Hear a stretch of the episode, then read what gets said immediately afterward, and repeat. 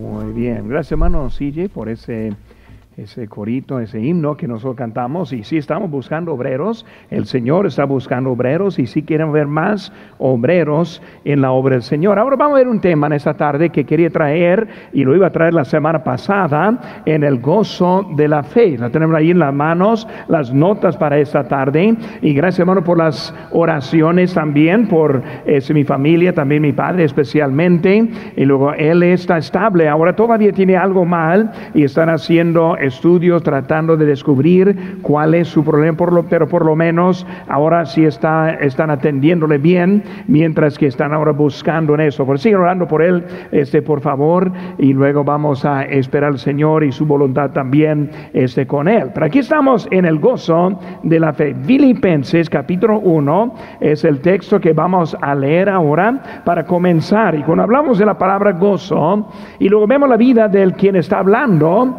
y diciendo, esto, es algo también que, pues algo que nos puede animar y motivar en nuestras vidas. Les invito, hermanos, que se pongan de pie y vamos a leer ahora Filipenses 1, y comenzando con el primer versículo, dice, Pablo y Timoteo, siervo de Jesucristo, a todos los santos en Cristo Jesús que están en Filipos, con los obispos y diáconos Gracia y paz a vosotros de Dios nuestro Padre y del Señor Jesucristo. Doy gracias a mi Dios siempre que me acuerdo de vosotros, siempre en todas mis oraciones, rogando con gozo por todos vosotros, por vuestra comunión en el Evangelio desde el primer día hasta ahora. Versículo 20 y siguiendo dice, conforme a mi anhelo, y esperanza de que nada sería avergonzado, antes bien con toda confianza, como siempre ahora también seré, será magnificado Cristo en mi cuerpo, o por vida o por muerte. Ahora está diciendo que Cristo sea magnificado o sea glorificado en él, está diciendo vivo o muerto. Pues no cambia, si va a vivir, que el Señor sea glorificado o si va a morir. Por eso estamos viendo en esa situación. Si 21 dice, porque para mí el vivir es Cristo y el morir es ganancia. Mas si el vivir en la carne resulta para mí en beneficio de la obra, no sé entonces qué escoger. Porque de ambas cosas estoy puesto en estrecho, teniendo deseo de partir y estar con Cristo lo cual es muchísimo mejor. Pero quedar en la carne es más necesario por causa de vosotros. Y confiado en esto, sé que quedaré y aún permaneceré con todos vosotros para vuestro provecho y gozo de la fe. Pablo hablando de la muerte como si nosotros estuviéramos hablando de volver a casa. Él está hablando de algo que es muchísimo mejor, hablando de la muerte para él, que la vida. Y si va a quedar vivo, solo por un solo motivo quería quedarse vivo, fue para la ayuda de su pueblo. Y por cuando vemos eso, él ahora está usando la palabra gozo dos veces, como, vimos, y el gozo de la fe. Vamos a orar y luego vamos a empezar algo que va a durar otros miércoles también siguientes, aprendiendo del gozo de la fe. Oremos, Padre Santo, gracias te doy por esta tarde, por ese privilegio que tenemos para estar en tu casa. Señor, verdaderamente es un gozo estar juntos. Es un gozo el compañerismo. Es un gozo escuchar tu palabra. Es un gozo esperar un toque del Espíritu Santo. Es un gozo levantar las peticiones por otros que no pueden estar aquí en esta tarde. Señor, gracias te doy por esta vida que tú nos has prestado y que tenemos hoy en día. Bendice ese servicio, te enseño, te pido Usa tu palabra para tocar corazones, Señor, y animarnos y motivarnos para hacer aún más para ti, Señor. Gracias por todo. En tu nombre precioso lo que te pedimos. Amén. Pues van haciendo, hermanos. El gozo de la fe. Ahora vamos a ver una tarea que en realidad es una tarea difícil. En primera Tesalonicenses, lo vemos aquí en nuestra nota, dice, estad siempre gozosos. Ahora es una tarea algo difícil. ¿Quién está aquí que puede decir, pastor? Siempre estoy gozoso. Siempre estoy en el gozo. Si piensa así, levanta la mano. Yo siempre estoy gozoso. Muy bien, por eso todos estamos, y uno levantó la mano. ¿Está, está, cierta, hermana Villanueva? Algunos están diciendo que sí. Bueno, vamos a hablar del gozo. Tal vez están viendo mi nota, ¿verdad? Pero cuando hablamos de gozo, vemos que muchas veces, hermanos, el gozo es algo temporal en nuestras vidas, en vez de algo permanente en nuestras vidas. Cuando vemos el mandato es que debemos siempre estar gozosos, gozo. Cuando hablamos de la palabra gozo, puede hablar en dos formas. Gozo como una emoción y gozo como un estado. Y son dos cosas distintas. Muchos ven el gozo simplemente como estar feliz. Pero eso es otro significado o significante de esa palabra. Porque cuando hablamos del gozo, vamos a hablar más bien del estado en donde debemos estar en el gozo. Por eso vemos a Pablo hablando de la muerte como que se estuviera, yendo a casa ahorita. Más gozoso estar en mi casa, más gozoso estar con mi familia, más gozoso estar terminando el día, más gozoso sería acostar y descansar un poco en esta noche. Y así está hablando, pero no de ir a casa, sino de morir, de morir. Ahora, de morir no es algo fácil. No es un paso fácil en la vida. Es un producto de, del pecado. Es algo que no fue de intención para los humanos desde la creación, sino que ese pecado trajo eso. Por eso Pablo está diciendo, Mejor es sufrir ese paso, se llama la muerte, para llegar en el estado con Dios con toda la eternidad. Ahora, vamos a pensando en eso, así como vemos en esa palabra gozo. La carta a los creyentes aquí en Filipos es una carta que está hablando acerca del gozo. Rápidamente, siguen conmigo con la visa aquí en nuestro pasaje. Versículo 4 del capítulo 1 dice, rogando con gozo Versículo 18, más adelante. En esto me gozo. También mismo versículo. Y me gozaré aún. Capítulo 2, hermanos, versículo 18. 2.18. Está diciendo, gozaos y regocijaos también vosotros conmigo. Capítulo 3, versículo número 1, gozaos en el Señor. Capítulo 4, versículo número 4, regocijaos en el Señor siempre. Otra vez digo, regocijaos. Ahora, tantas veces Pablo está hablando del gozo que nosotros debemos tener. Ahora, hablando otra vez, ¿quién es Él? ¿Quién está escribiendo acerca de este gozo? El apóstol Pablo. Vamos a ver un poco de su vida más al ratito. Pero vemos con su vida y hablando del gozo, uno puede pensar, pues no, ese Pablo es un hombre este extra especial, ese sobrenatural en su forma, lo vemos con mucha autoridad, mucho poder y pensamos, ese Pablo es diferente que nosotros. Y la verdad es que él es alguien diferente que nosotros, porque él conoció el sufrimiento como nosotros no conocemos.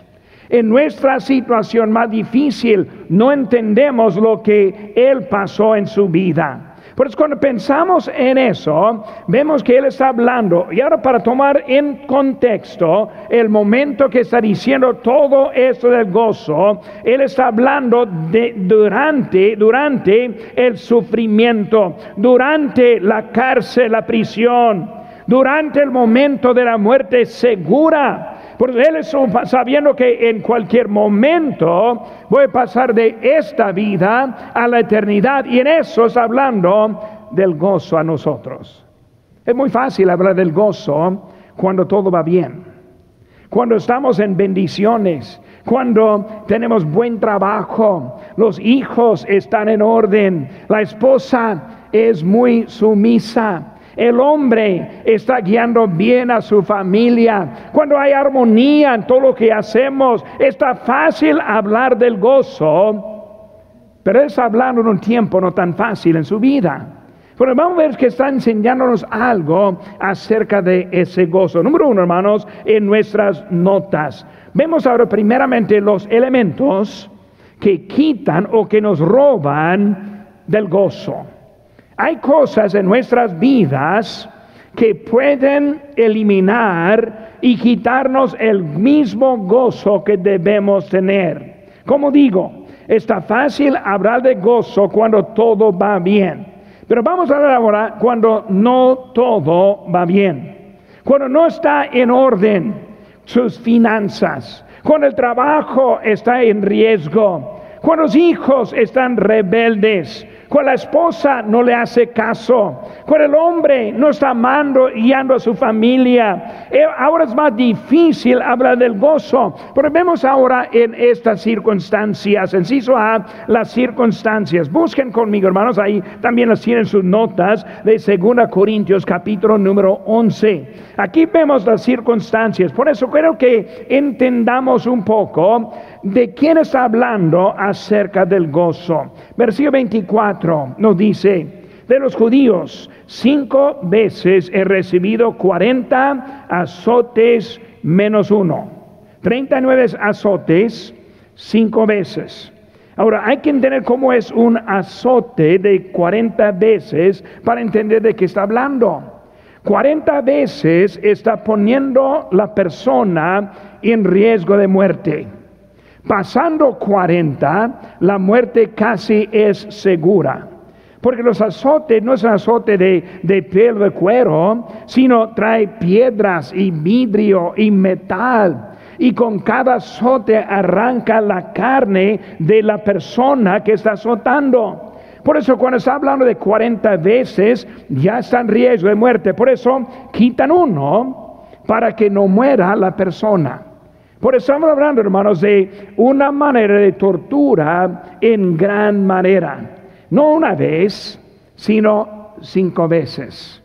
Puede imaginar eh, la condición de la espalda del apóstol Pablo. Tres veces dice en versículo 25, he sido azotado, perdón, este 40, tres veces he sido azotado con varas. Es otras. Cinco con azotes, tres ahora con varas. Una vara es algo también dolorosa. Una vez apedreado, tres veces padecido naufragio. Una noche, un día estado como náufrago en alta mar. Hermanos, pedreada, apedreada, no está hablando de echar piedras. Yo echo piedras. No estoy apedreando. Apedrear es algo para matar.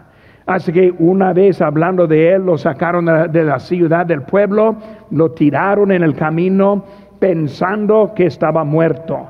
Y ellos saben lo que era muerto, lo, que, lo que era esa condición. Estamos hablando de alguien que ha sufrido y conoció el sufrimiento. Verso 26. En caminos muchas veces, en peligros de ríos, peligro de ladrones, peligros de mi nación, peligros de los gentiles peligros en la ciudad, peligros en el desierto, peligros en el mar, peligros entre falsos hermanos. Un dolor bien doloroso es uno que está en peligro de falsos hermanos. Vemos, hermanos, versículo número 27, en trabajo y fatiga, en muchos desvelos, en hambre y sed, en muchos ayunos, en frío y en desnudez. Por eso digo, hermanos, cuando hablamos del apóstol Pablo, en lo más doloroso, más mal de nuestra congregación, nadie toca nada de lo que él sufrió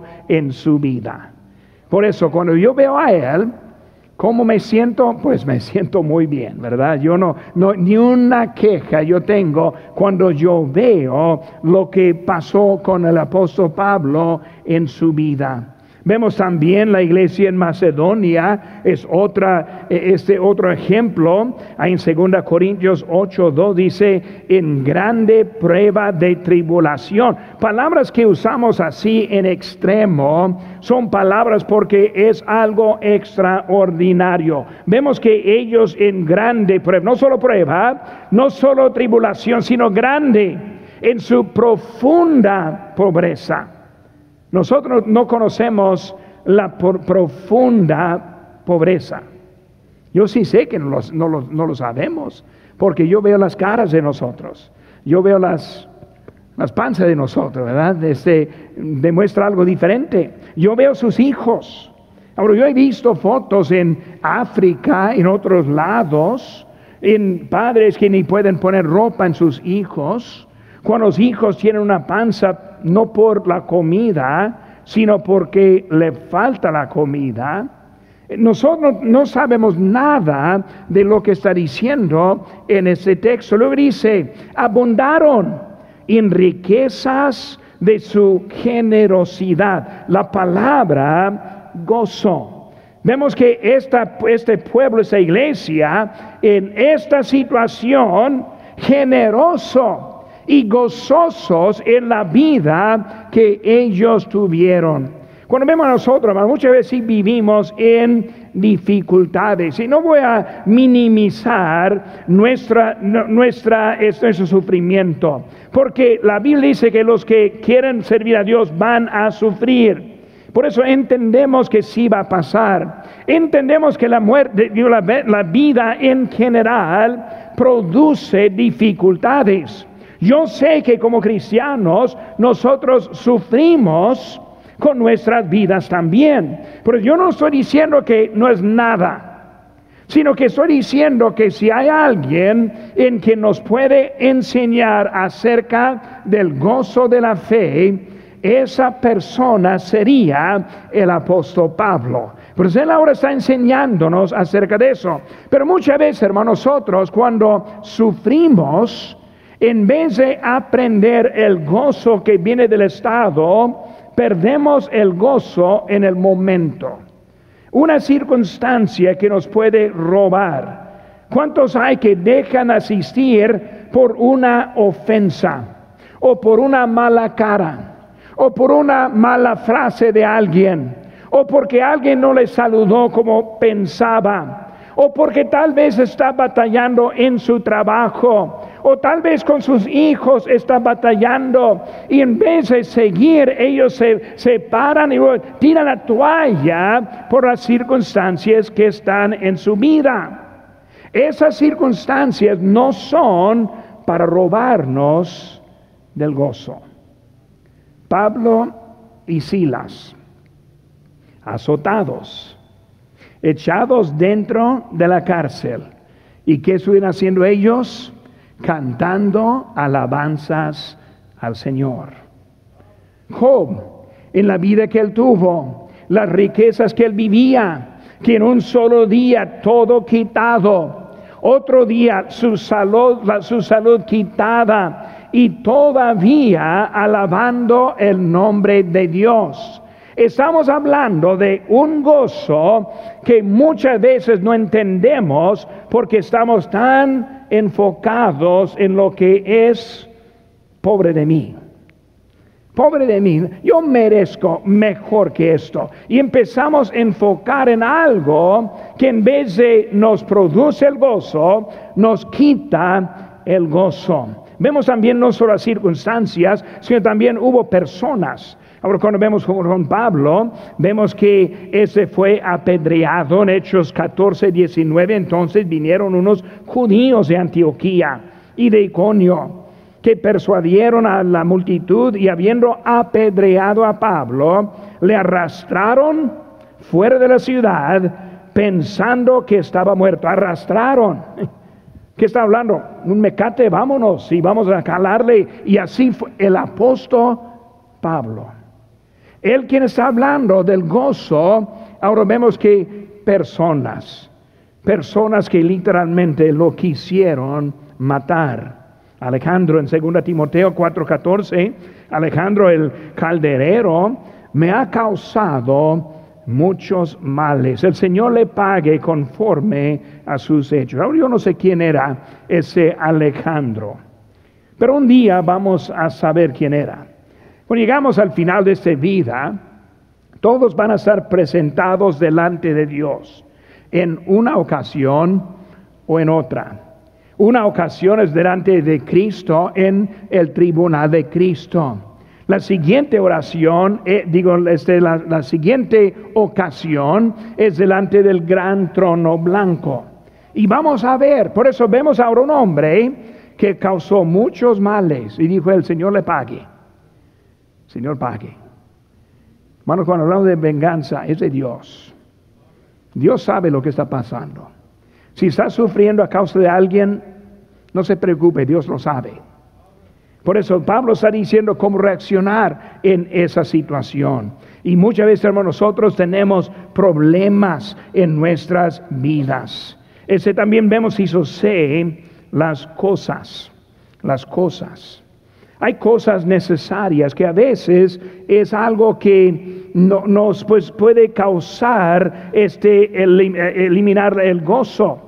Hay cosas necesarias hablando de cómo la comida o, la ropa o la casa o con que movernos y a veces andamos pues en necesidad y a veces cosas pueden quitar el gozo de la vida hasta que cosas pueden hacernos ir al, al contrario de encontrar el gozo. Muchas veces pensamos, si yo, si yo tuviera y la lista está larga, tal cosa que, eh, que si yo la tuviera estaría contentísimo en mi vida y pensamos que esas cosas lo que produce el gozo en nuestra vida.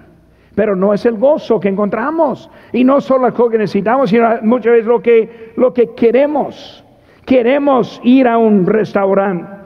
Queremos un tipo de ropa de marca, queremos una casa de lujo, queremos un carro de, de, lujo del año. Y muchas veces podemos estar esperando en cosas hasta que nos afecta en nuestra vida. Muchas veces es de la raíz es la avaricia. En Lucas 12, 15 les dijo, mirad y guardaos de toda avaricia, porque la vida del hombre no consiste en la abundancia de los bienes que posee. ¿Saben, por qué no estamos contentos? porque vemos otras cosas. Siempre hablo del Corvette. A mí me gustan los Corvette, de, de, verdad, a mí me gustan. Este, una vez en el año 1916, yo fui a un amigo mío y él en esa semana compró un Corvette del año. Y el hijo se lo presto. Puede llevarlo a donde quiera al momento. No por mucho, ¿verdad? Y, y él conmigo. Pero yo pude manejar su carro, ese Corvette del año. Uh, me gustó. Me gustaría eso de, 2020 y para arriba. nunca he manejado eso. Sería bueno. Pero ¿saben qué, hermanos? ¿Saben por qué me gustan los Corvette? Porque yo los he visto. Si yo viviera en un país de un niño en pobreza que juega con un palo y piedra, él no está pensando nada en un Corvette. No le importa nada del lujo, de lo que nosotros consideramos de lujo. Porque nosotros queremos porque vemos. Queremos porque sabemos. Y por eso afecta a la vida que nosotros tenemos. Por eso hay ciertas cosas que eliminan el gozo que nosotros debemos tener. Y hasta que empezamos a comprar con crédito por otras cosas, al final que nosotros nos amarramos económicamente y qué pasa? Elimina el gozo. No puede descansar bien porque sabe que mañana hay que pagar y no tiene para pagar. Y luego el gozo se va en la vida. Por eso circunstancias, personas, cosas y luego hizo de la preocupación. La preocupación. Vivimos en un tiempo de mucha preocupación. Muchos viven en ansiedad. Ahora, en realidad mi padre es uno que ha sufrido de ansiedad. Es parte de su problema que tiene ahora hoy en día. Pero esa preocupación y ansiedad es algo que quita el gozo de la vida. Yo estoy leyendo un artículo en este día en las noticias de un artista millonario, multimillonario. Él tiene todo, tiene su casa, todo lo que él quiere, él tiene. Y está hablando que ahora que está sufriendo ansiedad del COVID. Y él anda con mascarilla, mascarilla, tapando todo y este, los sprayas, para matar todo lo que hay. Luego su esposa se acercó, no, déjate, lárgate de mí. Y, literalmente así es como está viviendo. Ah, yo, yo estoy contento con mi vida. Sus millones no le está ayudando. Sus casas no le está ayudando. Su, la preocupación por lo que es en la eternidad. Por eso viven muchos en ese tipo, por eso este, preocupaciones en la vida. Este Pablo tuvo muchos de estos elementos, pero él mantuvo su gozo. Cuando vemos esos elementos, vemos, él pudo mantener su gozo porque vemos el estado que mantiene su gozo. Número uno, Número dos, perdón, el estado que mantiene su gozo. Ahora, ya hemos visto lo que nos puede quitar el gozo. Y muchos viven en esos elementos que acabamos de mencionar. Ahora, cuando hablamos de vida ahora, ¿cómo es que puedo vivir y luego eliminar el gozo? Vamos al número uno, hermanos. Inciso A. Una mente enfocada. Una mente enfocada. Porque vive en ansiedad. Porque vive con preocupaciones. Porque su mente no está enfocada. Vemos Pablo, aquí le está hablando de la muerte, así como si estuviera yendo a casa. Cuando nosotros hablamos de la muerte, provoca preocupación y ansiedad. Nosotros vemos algo bien mal donde Él está viendo todo bien. Por eso para Él vivir fue Cristo y morir ganancia. si, si me en ese cuerpo está bien, pero yo estoy en dilema porque yo prefiero estar allá. Pablo está en ese cárcel diciendo cualquier momento me va a ofrecer su al final de su vida y para él en vez de una preocupación era un motivo para hasta gozarse más. Por eso esos problemas que para nosotros que nos roba del gozo, para él fue motivo para tener el gozo. Porque número uno en eso vemos su mente enfocada. Él no está pensando en su pobre espalda. Él no está pensando los cicatrices que él llevaba en todos lados. Él no está pensando en esa prisión sucio. Hermanos, no dan cortes a los prisioneros, menos que viven en los Estados Unidos. Pero allá no, eh, come pobre, todo está feo. Él no está viendo a su condición, sino está viendo con una mente enfocada. Por eso, ni modo en cual ese puente está pasando, Él estuvo enfocado. Pero pastor, yo no sé cuánto tiempo tengo yo en este mundo. ¿Saben qué, hermanos? Yo tampoco. Nadie sabe cuándo Dios nos va a quitar de este mundo. Pero en vez de estar ansioso de esa partida, Él dice que debemos estar gozosos por esa, partida. Para estar con Él debe ser algo que debe provocar en eso. Por eso vemos en eso. E, en Santiago 1.8 dice, el hombre de doble ánimo es inconstante en todos sus caminos. Doble ánimo. Es el problema de muchos y muchos hispanos, precisamente en su vida, doble ánimo. No saben dónde están viviendo. No saben qué van a hacer con la vida. Viven la vida acá, pero hacen planes de volver allá. Ahora no estoy hablando acerca de vacaciones, sino que no, es siempre en dilema. ¿Qué voy a hacer con mi vida? Quiero vivir ciertos años, luego volver a la tierra y así vamos a vivir la vida. Y andamos viviendo en doble ánimo. No estamos aquí 100%, ni allá tampoco 100%, sino siempre en dilema. Hay los de, ese doble ánimo que están viendo en trabajo y a dónde le va a llevar el trabajo, en otro lugar en donde quiere vivir y prefiere vivir, y anda viviendo siempre en doble ánimo que provoca la vida inconstante. Cuando yo fui a Guerrero, Chihuahua, ahora hace que casi treinta y tantos años, yo no sé, tengo que calcularlo, pero treinta y tantos años hace, y luego yo fui a, a Guerrero, Chihuahua. Cuando llegué a Guerrero, Chihuahua, yo llegué para siempre. Yo estoy allí para siempre hasta que Dios me llamó afuera. Nunca estoy esperando, uh, un día voy a vivir tal vez en la capital o tal vez voy a vivir en Querétaro. Yo estudié en Querétaro, estudié el, idioma, probablemente una de las ciudades más bonitas de México está en Querétaro. Su clima, este, bien colonial, bien bonita la ciudad. Uh, yo quiero, es por eso que muchos que fueron a estudiar el idioma allá se quedaron en Querétaro. Un, un montón de misioneros en Querétaro. Yo sé por qué estuvieron allá.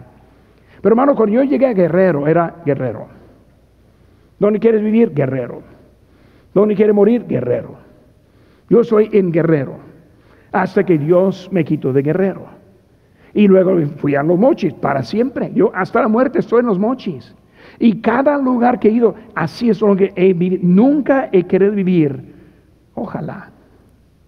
Ojalá que pudiera volver a la tierra de mi niñez mis amigos que yo conozco allá, el trabajo que yo hubiera podido tener allá, estando con mi familia, mis hermanos y mis padres y allá. Eh, no vivía pensando en eso o me hubiera afectado en donde yo estuve viviendo.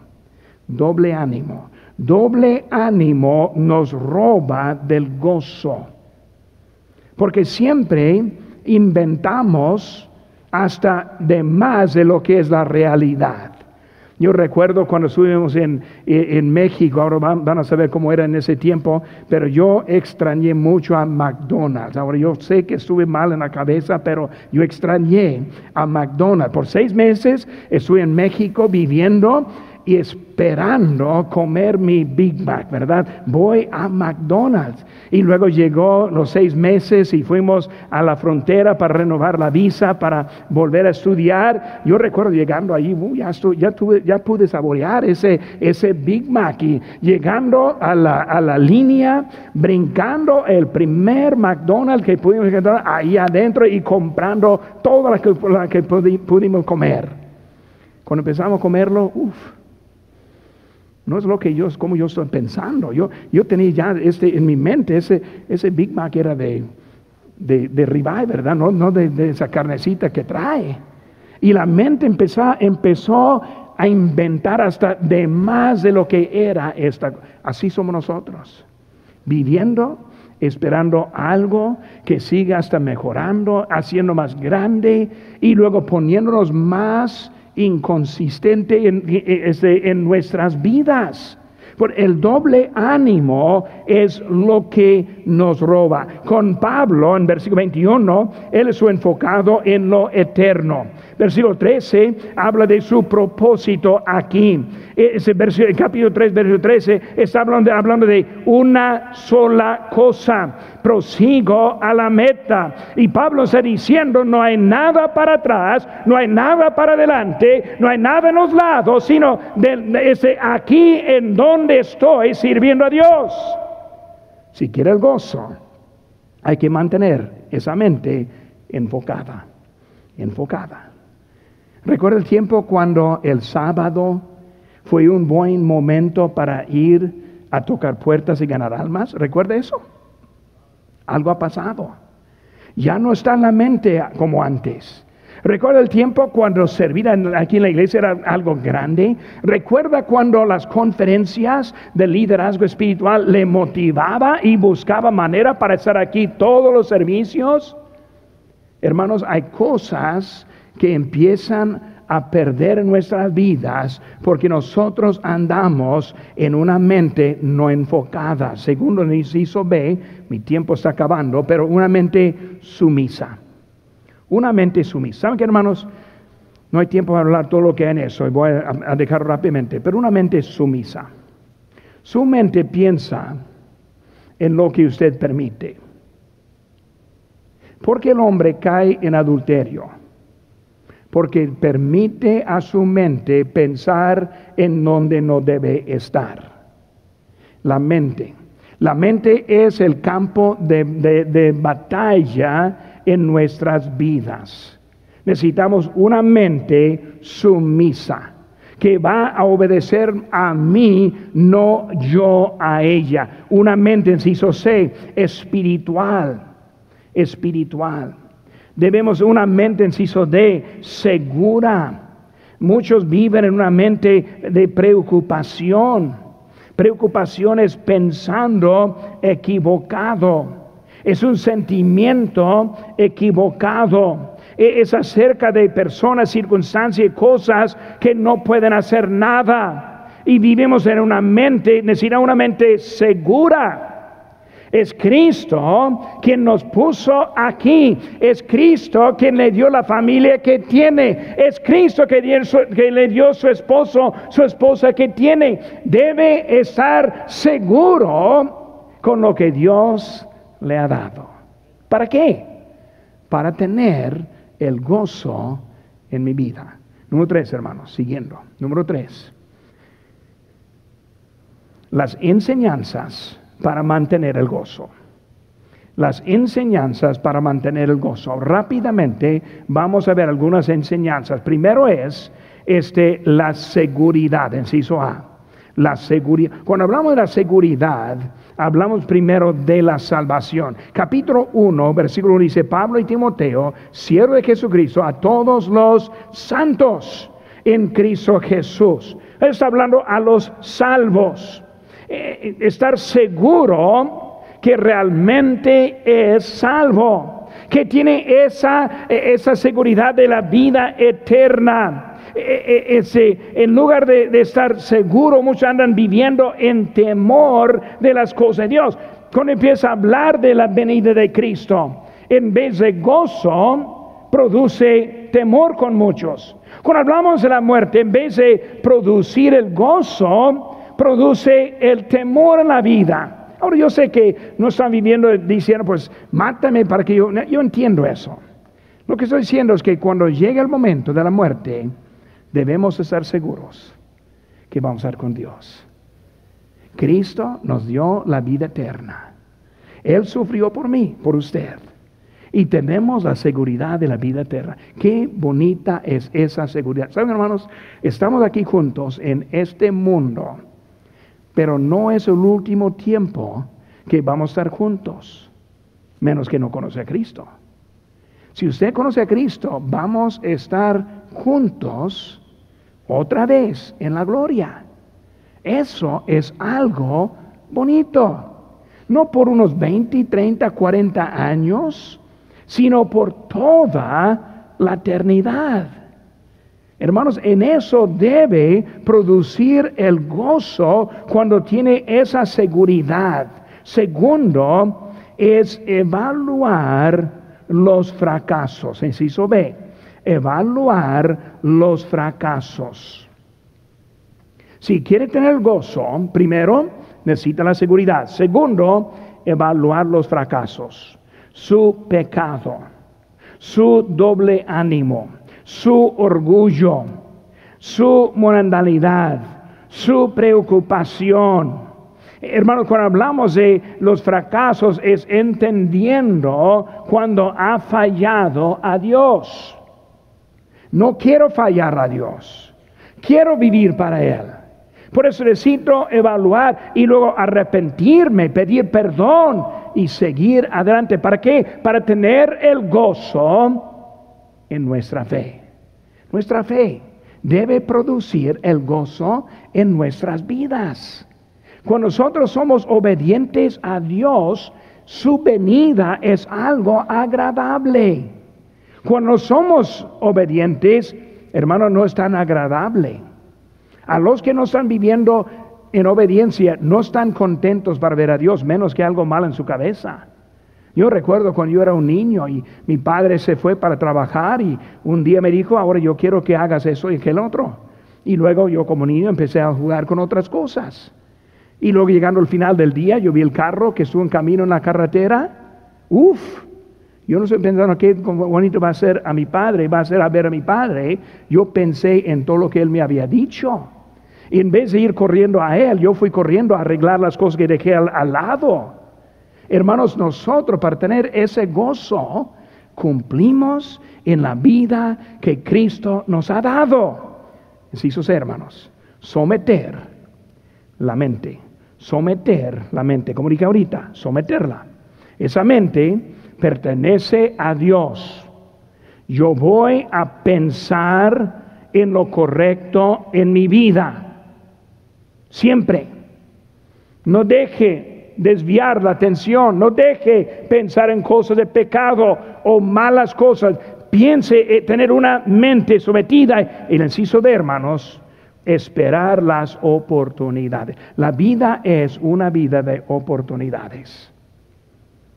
Mi padre era un predicador, puede decir que aún es, pero no predica. Mi padre es un ganador de almas ya no toca puertas.